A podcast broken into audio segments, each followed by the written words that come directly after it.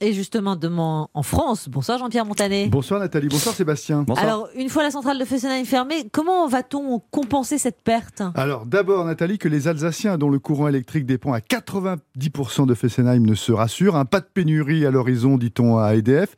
À l'échelon national, même si l'hiver prochain est très rude, pas de coupure généralisée à redouter, mais une grande vigilance quand même, et peut-être des coupures ciblées temporaires. En cause, bien sûr cette fermeture, mais aussi le corona qui a gelé les chantiers de maintenance des centrales.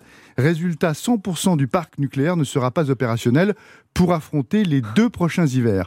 Le réseau étant européen, la production de Fessenheim sera compensée par l'énergie des centrales à gaz et au charbon, situées chez nos voisins notamment allemands, avec un sérieux bémol, une hausse des émissions de gaz à effet de serre comprise entre 10, 6 et 10 millions de tonnes équivalent CO2 par an. Et à terme, ce sont bien 14 centrales nucléaires qui devraient être démantelées. Alors, ça veut dire qu'il va falloir compenser. L'idée, c'était quand même de mettre le paquet sur le, le renouvelable. On en est où? Oui, 32% d'énergie renouvelable, c'est l'objectif à atteindre d'ici 2030 en France. En 2017, à peine 5% de notre production totale de courant était générée par l'éolien.